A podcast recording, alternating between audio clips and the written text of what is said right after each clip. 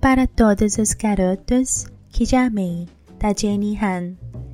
Eu gosto de preservar coisas, não coisas importantes como baleias, pessoas ou natureza, coisas bobas, sinos de porcelana, do tipo que se compra em lojas de lembrancinhas, cortadores para massa de biscoito que nunca vou usar. Porque, afinal, quem precisa de um biscoito com formato de pé? Fitas para o cabelo, cartas de amor.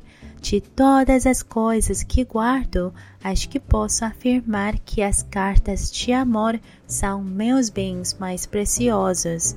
Guardo-as em uma caixa de chapéu azul petróleo que minha mãe comprou para mim em um brecho no centro. Não são cartas que outra pessoa escreveu para mim. Não tenho nenhuma assim. São cartas que eu escrevi, uma para cada garoto que amei, cinco ao todo. Quando escrevo, não reprimo nada. Escrevo como se ele Escrevo como se ele nunca fosse ler, porque não vai mesmo.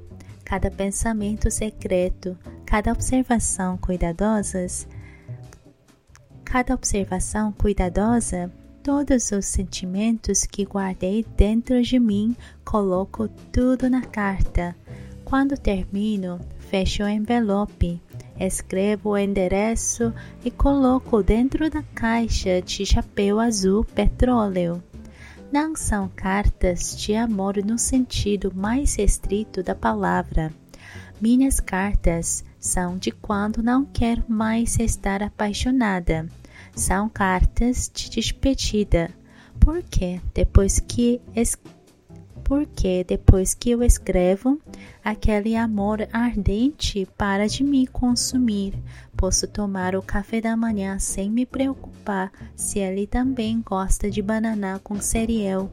Posso cantar músicas românticas sem estar cantando para ele. Se o amor é como uma possessão, talvez minhas cartas sejam meu exorcismo. As cartas me libertam, ou pelo menos deveriam.